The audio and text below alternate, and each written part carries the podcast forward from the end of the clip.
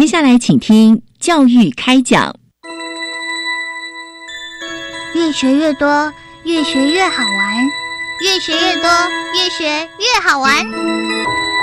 如果教育是春雨，我希望能滋养每一颗种子；如果教育是阳光，我希望能活络伸展每一株幼苗。聆听学子心声，分享教学心得，关怀环境变迁。扩大教育资源的平台，欢迎收听李大华主持的《教育开讲》，教育从倾听开始，一定划得来。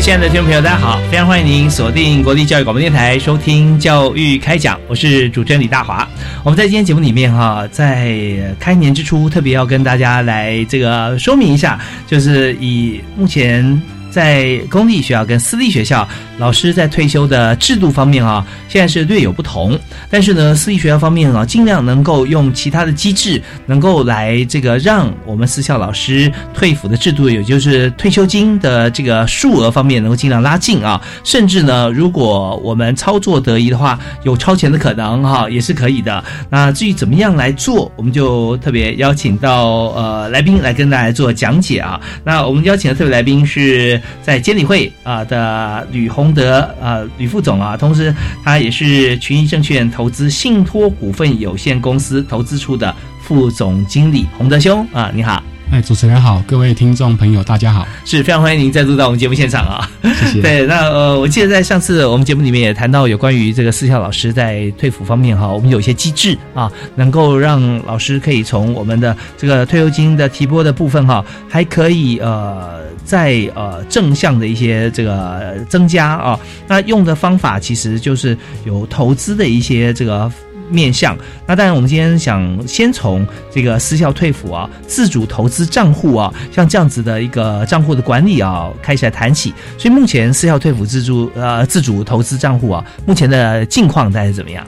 呃，在私校退抚初期呢，它这个自主投资计划是从二零一三年开始开办的。那它主要分成三个。呃，风险属性的一个账户，嗯，呃，由风险高至低的话，分别是积极型、稳健型跟保守型三种。截至这个呃，就是二零一八年的九月底的部分，它的规模大概是四百八十亿左右台币，嗯，然后它还是持续稳定的在成长。除了就是上述的三个账户之外呢，还有三个增额提拨的部分哦。这个部分就是这教职员他可以每个月自行额外的投入，来累积更多的一个退休金。嗯，就是目前我们知道账户的这个总额哈，规模大概是四百八十亿，是啊。那这四百八十亿，大家听到说这个数字是啊，就是这个金额啊，是怎么汇集起来的？这它这个金额呢，是每个月就是由教职员的部分，他们自己自行去提拨，然后把这个每个月就是当你是选择保守型、稳健型或积极型的部分的话，他就每个月去扣款。然后从这个部分去累积成这样的一个账户的资金，这样。嗯，那我们规划成这个三型啊，那它扣款是以这个比例方式来做扣抵吗？还是以固定金额来扣？呃，这个部分的话，就是由教职员他本身去选择他的那个属性，是对，所以他那个比例的部分是按照他自己的薪资的部分去去扣扣款扣底的，这样是。那我我这边也帮所有听众朋友来做一下前情提要哈，这个讲题其实我们这我们每年代都会跟大家来来揭示一次。啊，来公布一下。那也就是在私校老师在退休制度上面，我们希望说他能够还是在退休的呃时候，能够有一笔退休金啊，他是接近像公立学校嘛啊啊，甚至有可能会更好，有可能啊，那完全看自己的投资的选择。所以呢，在这个呃。退休金的这个私校退抚的除金这一部分啊，我们是呃可以透过专业的公司啊经理人来帮大家来做投资规划是啊，所以在现在我们是委托这个群益证券啊投资信托股份有限公司啊，特别是吕红的吕副总这边啊，帮大家来看，所以投资也是用基金的概念嘛？是呃，为了方便整个基金的一个管理跟操作，所以它基本上是属于呃就是。主要投资的部分是以主管机关核备的共同基金为主。嗯哼哼，然后它本身的话会类型的话，大概大方向的话是属于分成股票型跟固定收益型，嗯然后再加入一些货币市场型。嗯哼，那股票型的部分，呃，我们会分成大概美国、欧洲、日本、是亚太除日本还有台湾的部分。那这个比例的部分是按照每一个基金本身它整个呃比重的部分再去分别再去调配。嗯再去配置。然后固定收益的部分的话，有全球债券型跟全球高收益债券型。嗯基本上呢，因为整个呃我们在全球指数的概念来看的话，就是以 M MSCI 的世界指数的部分来看，以美国的比重是相对比较高的，所以三个账户里面，在股票型基金的部分，还是以美国的比重相对是比较高的一个部分。是 MSCI，请跟大家说明一下。MSCI 就是呃，我们就是摩根斯丹利，它本身这个是一个呃指数的一个编制的一个单位，嗯然后它这个指数呢，我们包括它编制了很多全球的一些指数，那包括像呃，比如说呃，以全球的或者是各区域的，甚至是单一国家的部分，很多的经理人或者是很多的这个被动式的这个基金的部分，都是去依循或者是去去追踪这样的一个指数的操作。嗯嗯嗯，对，所以说这边哈，跟大家再简单再说明一下哈，就是因为有很多朋友他对于这个股票或投资方面，其实并不会去细看到这么的细啊，但就是说我们要怎么样的方式，用专家的角度来帮大家整理。我们在节目里也也特别邀请到吕副总哈来谈，就是你要问多细啊，他都可以回答你。那刚好特别询问，就是说他的基准啊，MSCI 就是摩根斯丹利的这个摩根斯丹利全球指数的一个指标啊，它的指标来看。那在这这里面呢，刚刚有提到说有分这个股票啦啊，分其他的啊基金或者说债券呐、那这些就是尽量不要让大家担太大风险。那投资当然是一定是有风险了哈，就不会说百分之百，但是我们已经把它规避掉大概呃八九成以上了，这风险我们尽量能够去除。共同基金的话，在有像美国、欧洲、日本、亚太，但日本已经有了，所以亚太就扣除掉日本，其他的那亚那还有台湾，总共五个五个面向。那亚太扣除日本的话，大概主要还有哪些？像是泰国，对，啊就是整个亚亚大呃亚太亚洲亚亚亚太地地区，对，亚太地区其实蛮大的，包含像是澳洲、纽西兰都算了。是对不对？美国都算，只是美国没有独立出来了。是就亚太就亚洲太平洋啦，那环太平洋周边国家，其实你说一直到南美，其实也都算，对不对？只是说我们看怎么挑选对啊。那以太平洋这个地区为主。好，那在这里哈，我们这边还有一个情况，就是讲债券了哈。是债券来说的话，通常以政府部门啊为主，债券。那政府除非国家倒，不然它这基本上它这个保障它不能倒。啊是，这就是类似主权债，呃，主权债对嗯那主权债的话，它相对它既然有这个保障的话，那可是它的这个呃比例方面，就是说它的这个呃获利方面，就相对也是比较保守一点是啊。收益率相对来说一定是不会有投资等级债哦。我们讲的是就是一般的投资等级的债券，那甚至是还有就是我们的投资组合里面也有一些是属于高收益的。嗯嗯高收益债券就是说它相对的平等，可能嗯比前面两者都是更差的。嗯但是呢，因为这样的公司它可能有一些有一些获利的这个，嗯相对来说，投资人愿意给他一些风险的贴贴水，嗯嗯，对，就是应该说公司愿意给投资人一些风险的贴水。嗯哼那这样的部分的话，就是等于是说，投资人假设你在透过专业机构的去操作的话，能够嗯避免掉它违约的，把机违约的是几率降低，嗯，那相对来说又可以取得好的报酬率。嗯这个部分的话，就是这样的基金的一个操作的机会，这样是，所以这个呃，以股票型的这样子的基金来讲，就是你刚刚提到以美国为主啊，是吧？是这美国就是所谓的蓝筹股啦，哦，呃呃，像这些会会比较多一点，对吧？呃，因为美国基金的部分的话，像过去几年呢，我们看到嗯大概科技股的表现会比较好，嗯所以我们有发现说，呃，大多数能够击败就是嗯。大盘的，我们讲的是可能是 S M P 嗯指数的这个部分啊。的，那对五百指数的这个部分的基金，大部分都操作上都有配置蛮多的科技股，嗯就是我们可能比较俗称或者是常听到的尖牙股。嗯嗯嗯，对，那当然尖牙股的表现就最近的这个状况来看呢，是有点比较波动，嗯，但是基本上长期来看，他们过去来讲的表现，的确在获利上，或者是在整个整个就是营运的展望上来上，都是还不错的。是，那相对来讲，另外像 Nasdaq 的话，就会这个风险就比较高一点。是，对对。那所以我们在挑选的时候，就是用这个 S M P 呃五百指数啊这边来是是私销这边的一个标杆，嗯，就是一个它的 benchmark，我们讲说是指标这样。OK，好，那。既然我们收集这么多哈，就比较保障啊。相对来讲，就高风险高利润嘛。那低风险的话，利润就是有，但是我们就挑选有利润，但是不会，也不可能那么高，因为它已经扣除掉风险。所以刚才呃，特别我们的这个来宾哈，这个吕副总有讲到说，那这些就是他们公司本身来讲，或者投被投资和操作的公司方面，就是愿意来补贴啊，这愿意来这个有点保障。这样类型，所以相对来讲获利不会太高，但是你也不太容易说好像会会赔到本，这样子。补充一下，就是说，因为这一个部分呢，它的操作模式是比较像是组合式基金的概念，嗯，所以组合式基金的部分的话，因为基本上又是属于股跟债的配置，OK，所以股跟债的表现呢，其实就会影响到整个投资组合的绩效，嗯嗯。那以最近的这个表现，二零一八年这样整全年的表现来看的话，我们可以看得到，就是说。因为整个呃中美贸易战的影响，嗯，还有美国持续升息的这个压力还是在，嗯，所以整个呃固定收益的部分的报酬率其实并不是特别好，嗯哼，还是属于。有点负报酬的表现，嗯，然后再加上就是说，可能股票这边的话，我们看到就是在景气的部分或者是获利的部分，还是以美国相对来说比较强，所以其他的地区的话，其实表现也并不并不好，很多也都是属于负报酬的状况，嗯只有美国的部分大概是还是属属于正报酬的这个情况，嗯，哦，就是在我们目前这个时候了哦，那也许到年底之间还会有一些变化，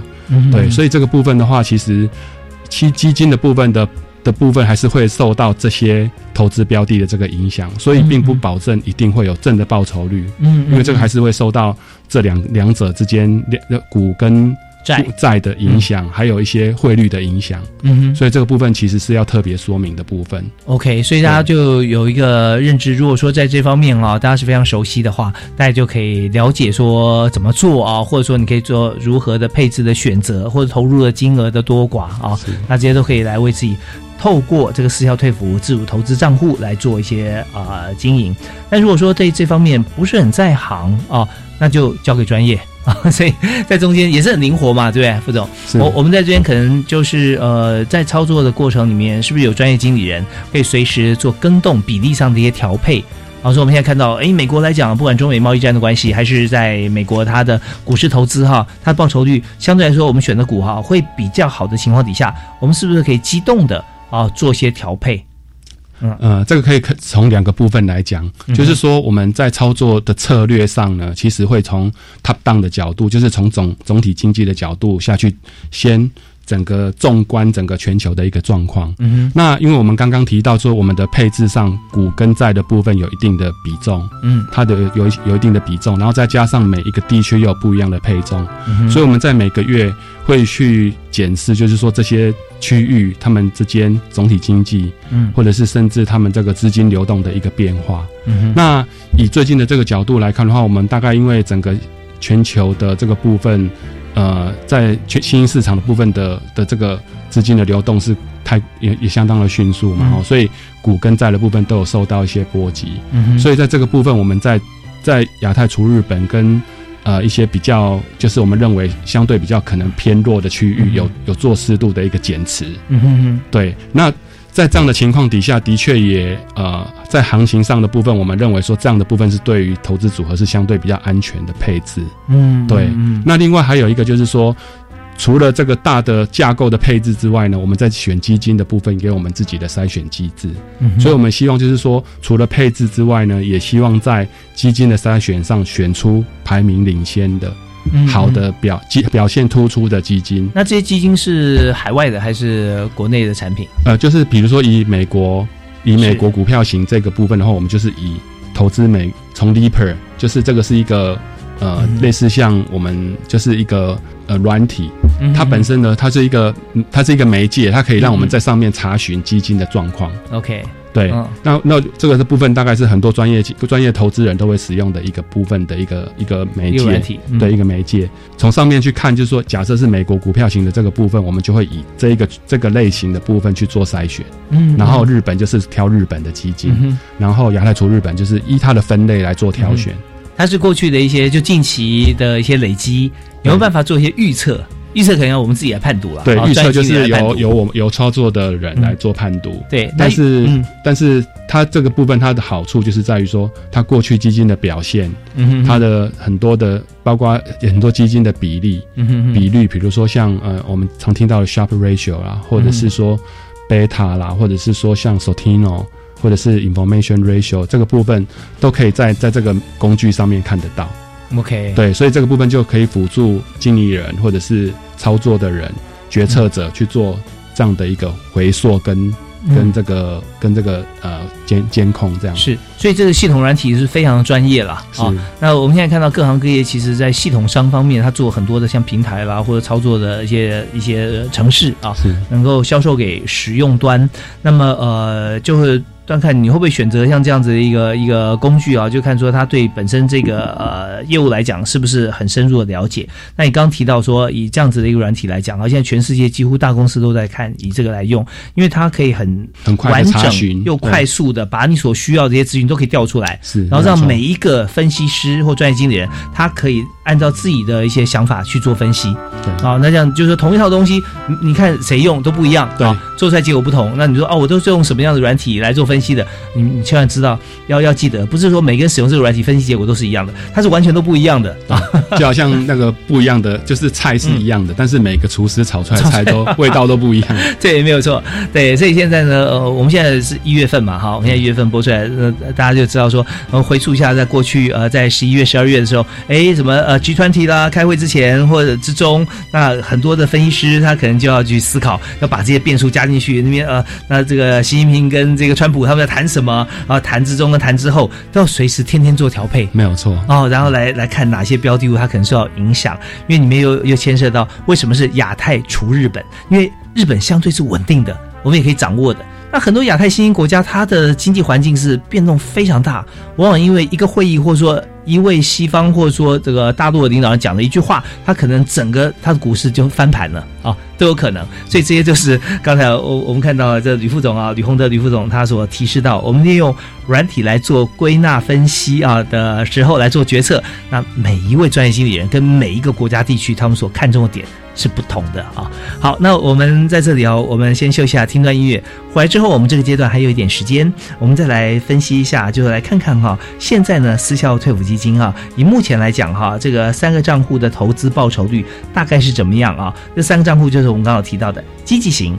稳健型跟保守型，在过去一年哈，它的表现如何？我们休息一下，马上回来。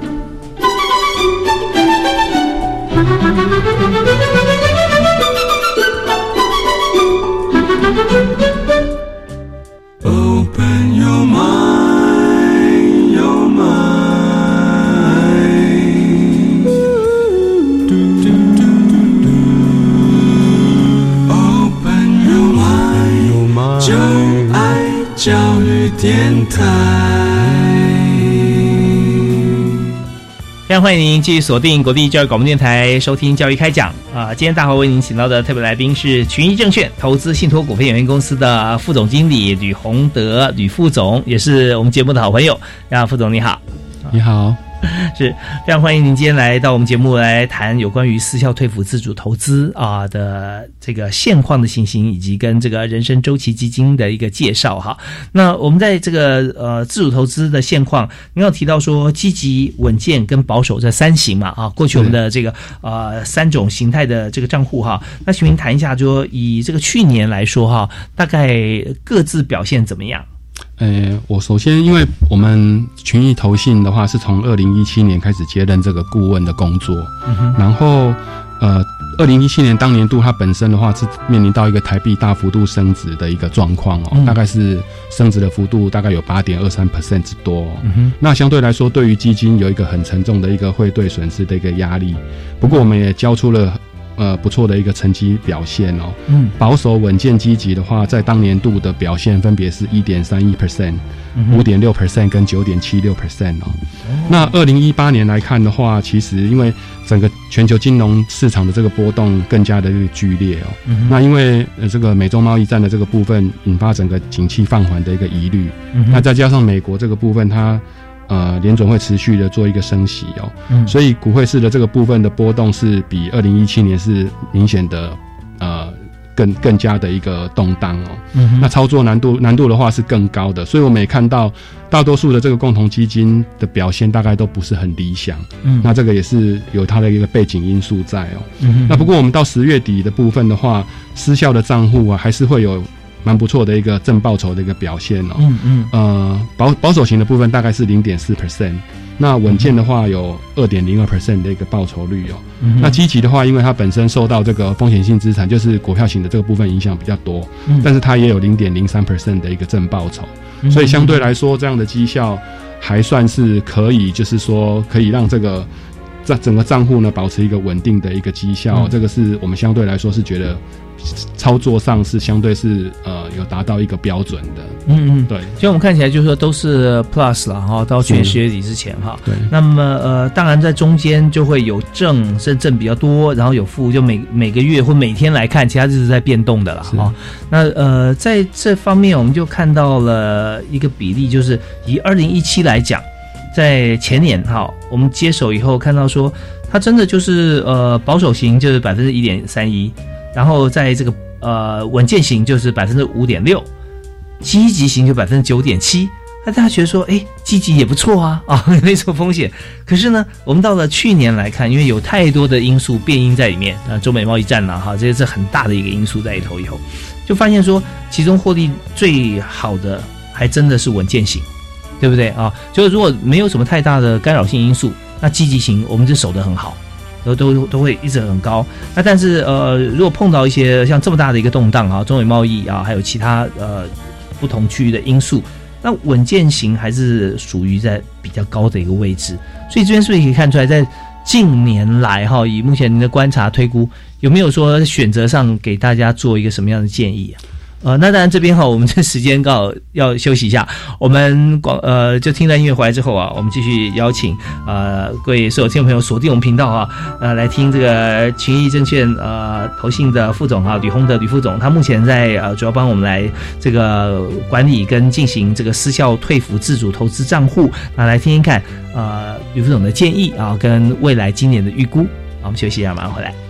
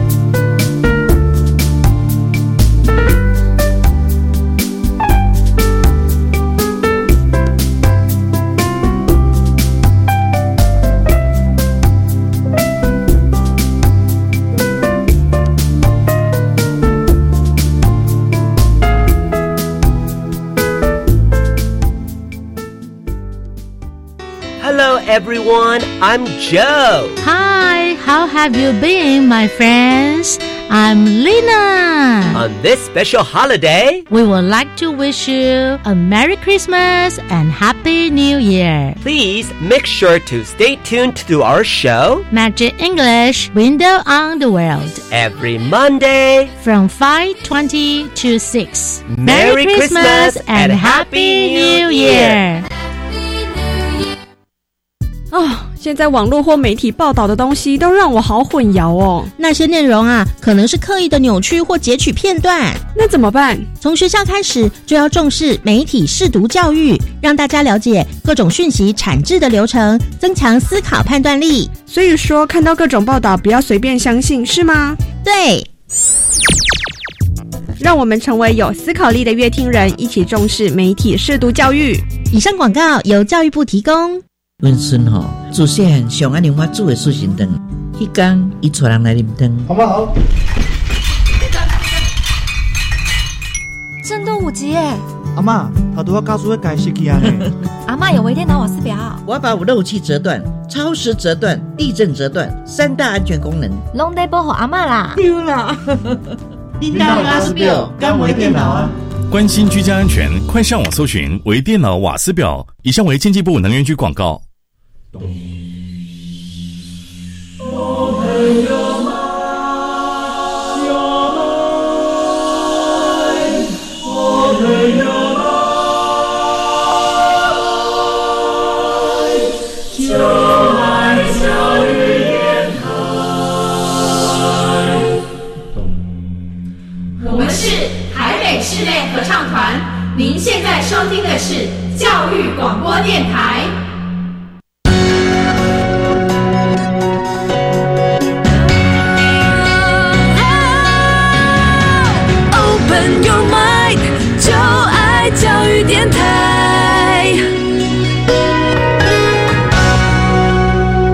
欢迎您继续锁定国立教育广播电台，在每个星期一跟星期二晚上七点零五到八点为您播出的教育开讲，我是李大华。那么在今天节目里面为大家所这个谈论的话题是非常专业的一个理财话题啊，怎么样来为所有私校的老师在退休之后啊，争取更多的这个退休金？但这方面呢，我们有很多的这个呃管道跟制度啊，呃，在逐年以来都跟大家来做报告。那今天呢，我们继续来谈，就是有关于在监理会啊所提供啊。啊，由群益投信啊所负责帮私校退辅来这个做自主投资呃管理的一个账户的情形，我们也再次邀请吕洪德吕副总啊在现场跟大家来分享这个过去一年的这个呃操作啊跟未来我们的建议了啊。所以刚刚我们在前个阶段结束之前，我们要特别回顾一下去年我们的资料，从一月到十月来看起来啊啊跟前年比有点不太一样。前年是这个太平盛世啊，然后景气也都很好嘛啊，所以就是呃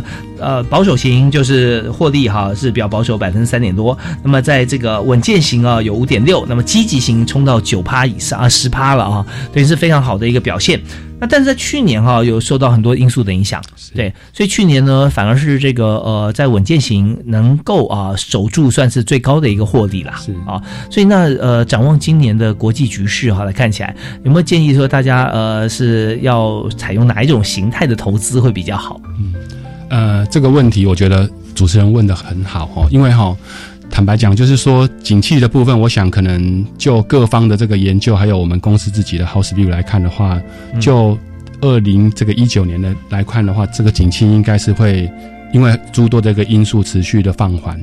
所以在这样的情况下，在股市的操作上的话，可能在这个部分相对来说应该要稍微就是谨慎。嗯那以这样来看的话，因为专业的投资人呢，基本上都有一个类似这样的一个操作的一个方向哦，那所以。我觉得建议上就是说，假设是说，呃，私校的人或者是投资私校的教职员或者是老师呢，他本身又把这个账户去做一个移转的话，相对来说，呃，可能会不会就是太过于保守，相过于又更加保守了。所以我们建议是说，不妨就是交给专业经理人来做操作。那只要依循您本身的风险属性，特别是说您是一个。啊，离退休距离时间比较远的、比较年轻的那个老师的话，嗯，建议您还是可以持续的投资在积极型的这个账户。嗯，那假设是说您本身的确是说，呃，呃，不是说有那么离退休时间还有那么长的老师，甚至就是说您觉得就是说你本身还是不愿意冒那么大的风险，那除非在这种情况底下，呃，或许可以把一些部分的资金从积极转为稳健。嗯，但是呃，长期来来看的话，因为整个来看全球的这个景景气还有动能还是往上的，成长动能还是往上的，所以积极型的账户呢，在长期的表现应该会比较类似二零一七年这样的一个状况，是优于。稳健型的一个结果，OK，对，因为我们在这个投资形态上面可以选择三种嘛，对不对？哦，保守的啊，保守型、稳健型或积极型。但是有另外一个面向，就像刚才呃吕副总特别提到说，专业经理人他也会做一些选择。如果今天我们看到国际局势相对来讲它比较呃低迷的啊，那比较保守的，那在保守当中也有比较冲的，像是 maybe 像亚太地区除日本。啊，那在呃东协国家里面，他不管国际局势怎么动荡，他这边就是这么多的单，就是这么多的生产啊，然后就就有出口跟获利。那相对来讲，别人不好未必是全世界都不好啊，总会有几个地方会好，我们也会往这边多操作嘛，是不是？啊，所以在这里哈，就呃，哪怕整体看起来局势不好，但是呢，我们呃给专业经理来操作的时候，他就会从不好里面来选择好的，还是有所谓的好的积极性的一些。呃，可以纳入的标的，作为我们基金的标的嘛？对，嗯，对。所以在这个部分的话，就是说，假设是说，当然，投资人他可以呃，或者是教职员的部分，他有自己的这个看法，当然很好哈。但是其实就经理人的操作的部分，可能也有类似像类似的看法。所以这两两者两者加成的状况，变成说，可能风险性资产的铺钱又变得又显得比较不够。嗯嗯嗯。所以这样的话，变成说又太过于保守。嗯哼。所以。所以就基本上就是说，如果像我们现在的配置上，其实风险性的资产已经有在减做一个适度的减码了。嗯，所以在这样的情况底下，呃，我们常常都是大家的的的做法操作上，有时候都是落后于景气，或者是落后于市场的。是，所以以这样的状况底下，还是建议就是说，基本上还是依照您自己的定位，嗯，或者是风险偏好去做这样的操作，不要去不要呃。不要常常常去移动你的这个账户的一个属性。OK OK，就是说我们在长期投资的时候啊，跟下围棋不太一样啊。那下围棋什么意思呢？就是说围棋我们常常要想到别人的三五步甚至十步以后，如果你够厉害的话，对，那想很多的时候，你就会发觉说，天天在动荡的股市，它是瞬息万变的。是，那你今天选择了一个从好像保守跨到积极哈，那明天从积极又。跑到稳定啊，他就会发觉说中间的一些呃利差或各方面啦，呃或汇率啊什么，他也许都会把你的利润吃掉一部分啊，都有可能的啊。那所以少获利，而且会少获利。对，就是说你看到这边你是不获利，就哎离开这是墨菲定律啊，你一离开你那边就获利了 啊，那都都有可能。所以在这里还是呃多去关心，然后相信专业经理人。那最重要一点是说以最。原本的设计来思考，就是说我们在工作的年资方面，如果越接近退休的年龄的时候，我们就是保持我们起码不会有一些呃流失啊，所以我们就保守，就是说获利不见得要很多，但是我可以固守。那这部分我们在呃。专业经理人这边，我们就会以这个角度哈去思考，大家不会有什么样，好像说呃突然会好像赔到我们的本金啊这些，然后做做一些调配，所以这边就可以放心。那相对来讲，如果我们在另外一个极端，就是说我们比较年轻的这个私校老师，我想说，反正我现在。比较呃，nothing to lose 嘛，对吧？没有什么好损失的。我现在这些部分顶多是没有获利，但是如果一旦获利的话，选择对的话，那会有比较多的获利。那这时候就可以相信专业经理人。所以直接不要看呃所有股市，就交给专业，那自己就思考到我们的年资跟我们的想法就好了。啊，那这部分就是刚才这个吕洪德吕副总啊，他主要讲的这个意思哈，大概是在这边。那我们现在有一个问题想问啊，就是。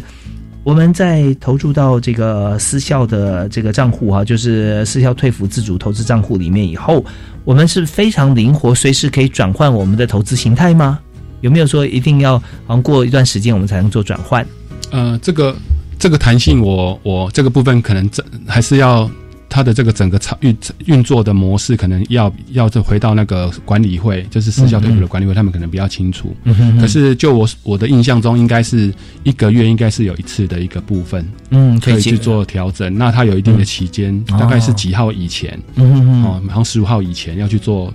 做变更的变更啊。对，那这个部分好像是说有一一年有固定有几次是 free 的，但是其他的部分可能就会有一些。有一些费用的部分，嗯，对这个部分可能要再去做更进一步的了解。假设有这个需要的人，嗯嗯，对对。如果说我们今天就呃突然想转变我们的投资形态，然后从保守型转到积极型，或者从积极转到稳定，那就是每年大概有几次哈是免费啊？对，呃，但是呃这个频率的话来讲，在呃以目前我印象所及，大概是一个月一次了啊。大家可以去参去上网去搜寻一下，对对，去变更的时候，对，就会知道。好，那么当然，在我们这所有的投资的过程当中，哈，一定会受到一些因素的影响。那我们稍后啊，听段音乐回来之后，我们就想来谈一下哈，在呃，我们商品面了解了，然后转移的方式也也也知道了。那现在就想看这个私钥退服在呃过去一零六年推出的人生周期基金啊，那这个现在的运算状况如何啊？这我们今天另外一个主题，我们休息一下，马上回来。教育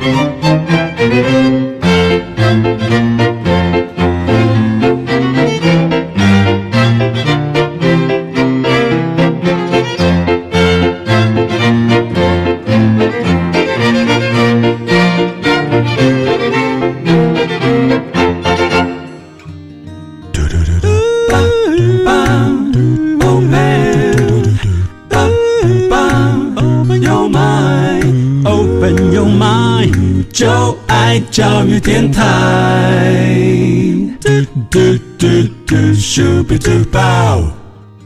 今天在教育开讲节目里面，我们特别邀请到群益投信的吕洪德吕副总啊。那吕副总是非常呃专业的这个基金跟股市操作的经理人。那他这次呢也来到我们节目现场，为大家来谈一下，就现在我们怎么样为私校老师哈来做这个术语叫操盘啊，在 我们基金的一些配置啊来做营运。那么刚才谈的就是私校退辅自主投资账户，每一位老师都可以有自己的账户啊。那里面的金额现在有没有限制哈？那这好像要看我们的规定嘛。基本上现在好像呃，老师可以自己加码嘛，是不是？依照每个学校运作的这个状况啊，就好像我们的这个劳退薪资的部分有。也可以自己自提，我们有除了雇主的部分，他们呃，我们自己员工也可以自提，每年好像是六个 percent 上限嘛。那私校的部分。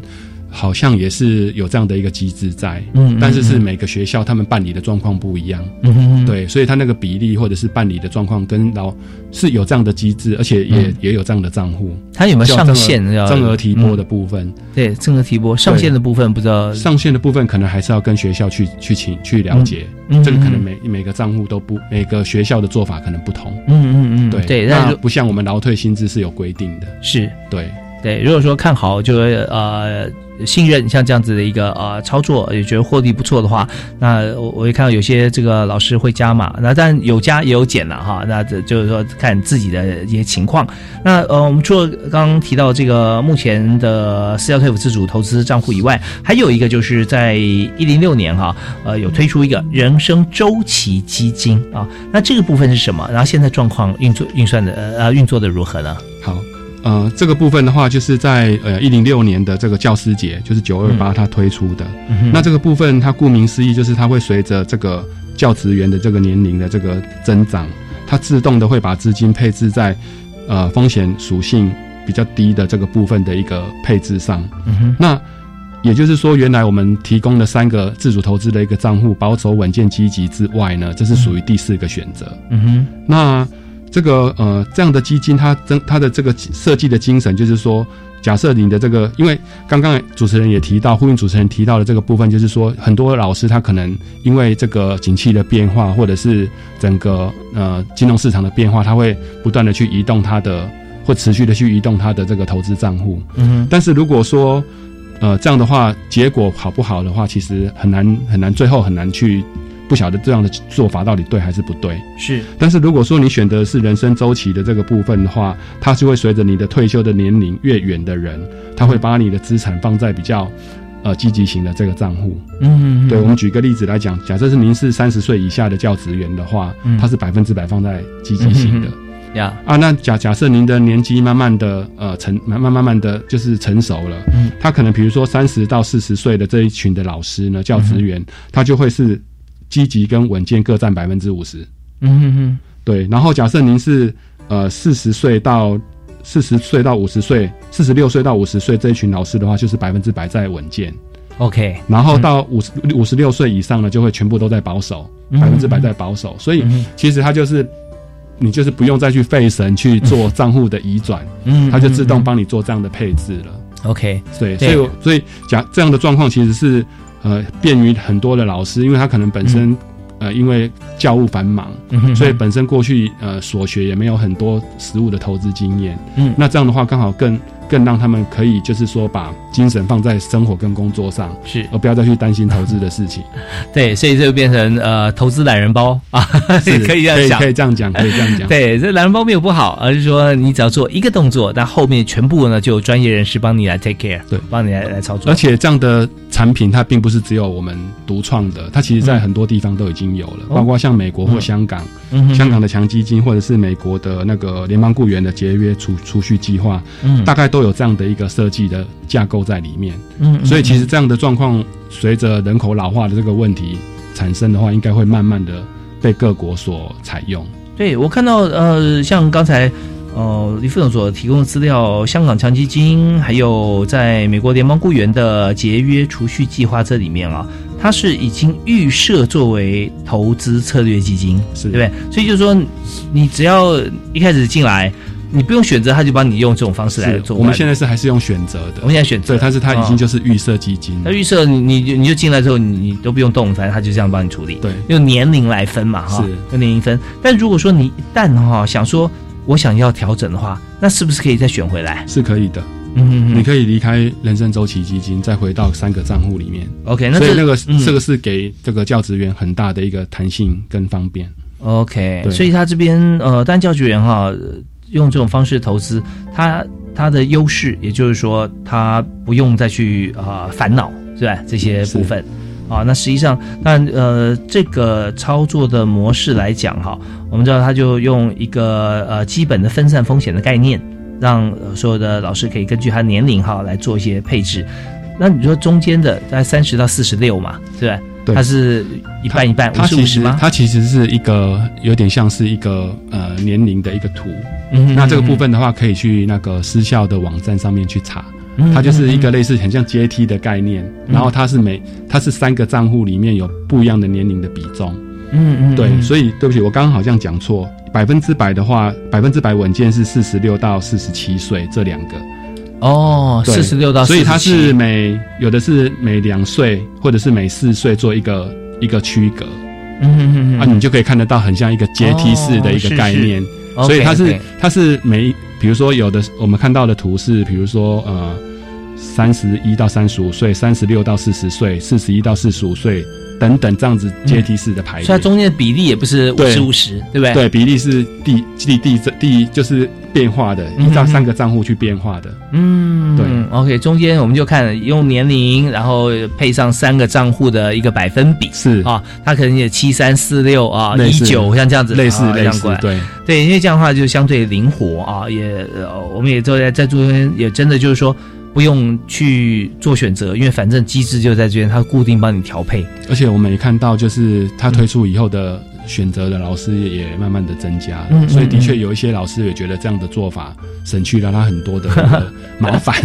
对，因为你真的就。呃，初一十五啊，月亮不一样嘛，对不对？你们看着说啊，今天月圆月呃月缺，然后你要怎么样调整？意思就是说，你们看说今天哎哪一档表现的很好，或者今天又有哪哪一个新闻话题出现，就临时调整。哎，明天这个话题又改变了，这样很累的啊。是，而且牵涉到每次转换的话，你次数多了，当然你的可能会有成本对，会有会有成本，要多多付出，所以就说利润被自己转换给吃掉了，那这些就划不来。那在这边它就可以。依照你自己不同的这个年龄哈，不同的这些条件因素，它自动帮你转换，你也不会有其他成本额外产生啦。啊，OK，好，那呃，如果我另外一个问题是这样的啊，这是第四种选择嘛？这种选择，呃，我我如果发觉说我今天真的产生兴趣了啊，我想啊自己来做其他的的选择，跳出第四个，突然跑到积极，或者突然再跑到稳健，那也是随时可以更改嘛？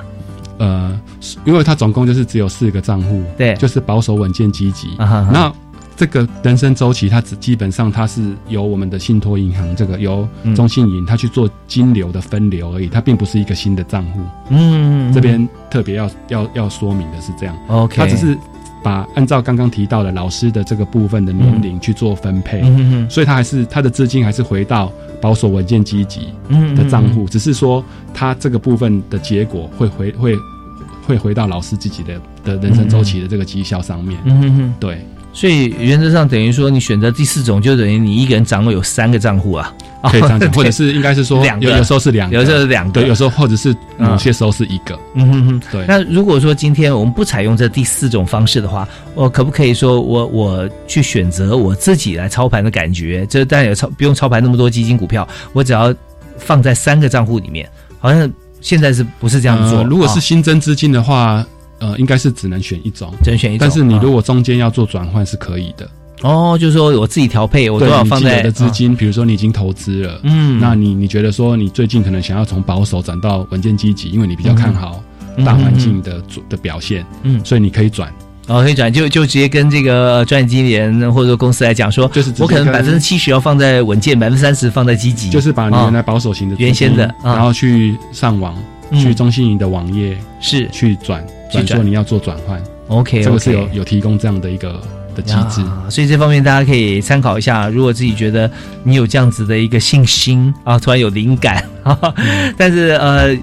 当然这是过去的经验啦。这样转一圈回来之后，会发现你不如放在第四种哈，那用用这个呃专业经理人跟机制的调配啊，其实也不用这样大费周章。那但我们尊重每一位老师在他的范围里面可以做自己的选择啊。只是现在我们看到整个表现。看起来哈，一零六、一零七这两年哈，看起来是不错的，是啊，不错的。对，好，那我们在这边也休息一下，稍后回来呢，我们要继续来谈哈，就是呃，目前来讲，人生周益基金呃投资的优势我们知道了之后呢，说要退休哈，一般人大约要准备多少的退休金才够啊？那我在一一人民银行，我过去有做一个调查，但那个金额哈，我我们参考一下吧。那我们稍后来请教一下专业，就请这个吕副总来跟我们谈谈看，以目前来讲如何。规划才是够用的。休息一下，马上回来。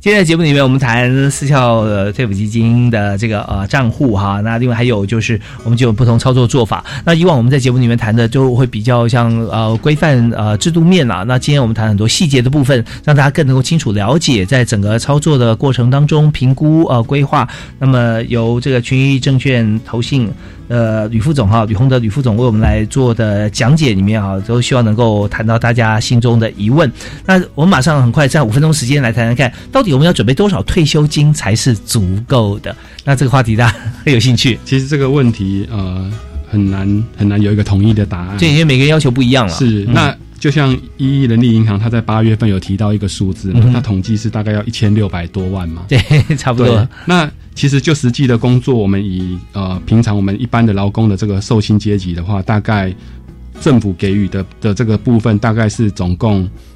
总共可以提供的资金大概是三百五到五百啊，这个部分是是一个比较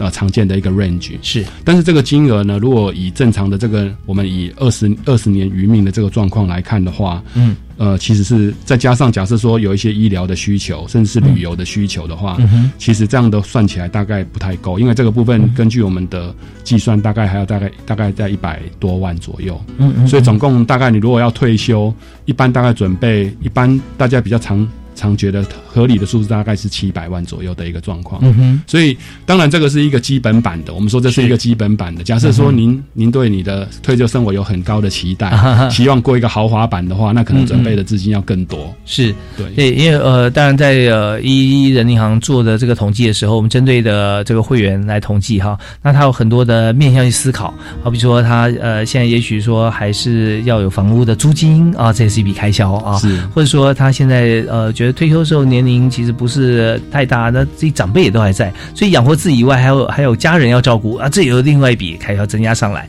所以就变成说啊，加到一个自己觉觉得过得有品质的一些生活，而且像刚才吕副总提到说，平均一命超过二十年的情况底下，大概就会累积到一千六百一十七万，像这样子的一个数字啊，那中间真的是因人而异。那有些人如果说房屋自有啊这些方面，那他就已经省掉很多的像这样子的费用。对我刚刚那个前提应该是你本身可能没有租金的问题，是不然的话可能这个部分的支出还要再多，对，再更多。对对对，所以所以那那这个呃还有你刚才也提到说，如果要还要有国内外的旅游啊这些，旅游还有不同的旅游方式。对，所以这一个平均数给大家做一个参考啦。那我们怎么样来支应像这样子的一个呃退休后的生活？但退休金是一个基本款，那么之后我们就要呃思考到，就是现在退休之前了哈，呃提前听完节目之后了，我们就要归纳各种方面的一些呃生活的一些想法啦啊，说未来的这个生活当中，你甚至有有时候发觉退休之后才是另外一个工作的开始，但是呢工作就不是说呃职业的，而是跟置业做结合。啊，有一些基本的一些好像付出，然后会有有一些呃少部分的收入，其实这都没有关系。最主要维持一个啊你自己的生活的一个品质、与人接触啊，还有在在社会结合方面的一些资源，那这些都是很重要的。好啊，那我们这还有一点时间，我们想谈一下，就是台湾人口现在真的快速老化啊，高龄化社会啊，对于退休规划是不是有很大的影响？还有就是退休之后有哪些投资行为，我们是要。尽量避免的。呃，对这个问题，就是因为可能很多人在退休在工作期间，他可能收收支刚好打平，或者是所剩不多，嗯嗯，所以他可能除了基金之外，他可能不太会去做比较冒险性的投资。是，但是一般人退休之后拿到一笔足额的退休金，嗯，就是他可能忽然间有一笔资金，他开始就是做一些他过去没有做过的操作，比如说进股市啊，是大进大出的模式。那其实这个状况其实是相对来说风险是很高的。假设股市又是走空的环境底下，很有可能会血本无归。嗯嗯，所以我们有想到一句广告词，就是说，先不研究，先研究不伤身体，再来讲究效果。啊，那投资我想可能也是一样，就是说，当你要投资之前，你先不要想说我要赚多少，应该是想回归来想说，我我能够亏多少。嗯嗯，这个部分反而是一个重点。呀，对，那所以损点要设好啊。对，所以我个人的建议是说，以退休的人士来讲，退休族来说的话，最好是。避免直接把整笔资金投在股市里面。嗯，如果要的话的话，金额大概控制在三成以内会比较适当。嗯，然后大概是以比较纯股概念的，就是每年会配发高股息的获利，获利稳定的配息稳定的公司，然后大概有五个 percent 以上的这个报酬。哦，这个很重要。股利率，嗯，股利率为为优先考虑。嗯嗯，对。那如果要投资基金的话，也是属于就是比较建议就是啊。部分的全球型的基金，嗯，那避免投资在单一市场，因为那个波动可能会很剧烈，会受到国情的影响。是，然后再搭配一些固定收益的，不管是在复合债，或者是就是我们所谓的这种投资等级债，都是很好的一个配置。那避免也把整个资金都放在高收益债的部分，因为这个收益虽然好，它受行情的波动也会蛮大的。那新兴市场债的部分也是同样的这个状况，这个比例都应该要降低。可以可以有有这个有这个比重，但是不宜太高。嗯嗯嗯，对，这是我个人的建议。是，如果说到了呃退休的年龄之后哈，再想以现有的资金来做退休或接近退休的年龄的时候，就真的要思考啊，如何能够在一个可担风险的情况底下做投资了啊，不然的话，真的再把最后在工作的比较靠近后端的像这样累积出来的资源做比较有风险性的投资，真的那我们。不需要赌了 啊，只需要说加分喜悦就好了啊，这样子，反正就有一点参与感就 OK 了啊。那当然详细的部分，我们也欢迎大家可以呃在群证券投信这边哈。那吕洪德吕副总在呃不管是文章或网络上面，其实我们可以参考一些资讯啊，这边都可以呃给大家做一些投资理财的一些观念的强化。好，那我们今天呢时间关系啊，非常谢谢李副总啊，谢谢李洪德先生啊。那呃，我们也希望说能够常来我们节目，有些投资理财的观念，呃，让一般的朋友都可以获益啊。谢谢，谢谢，谢谢，也谢谢为我们大家管理这个账户管理的这么好。然后我们也希望说，这个下次在呃下次的我们会谈，也许不到一年了，更多的这个收益让大家更开心哈。好，那我们也感谢大家收听，我们下次教育开讲同一时间再会，好，拜拜，拜拜。合唱无设限我们是台北室内合唱团您现在收听的是教育广播电台。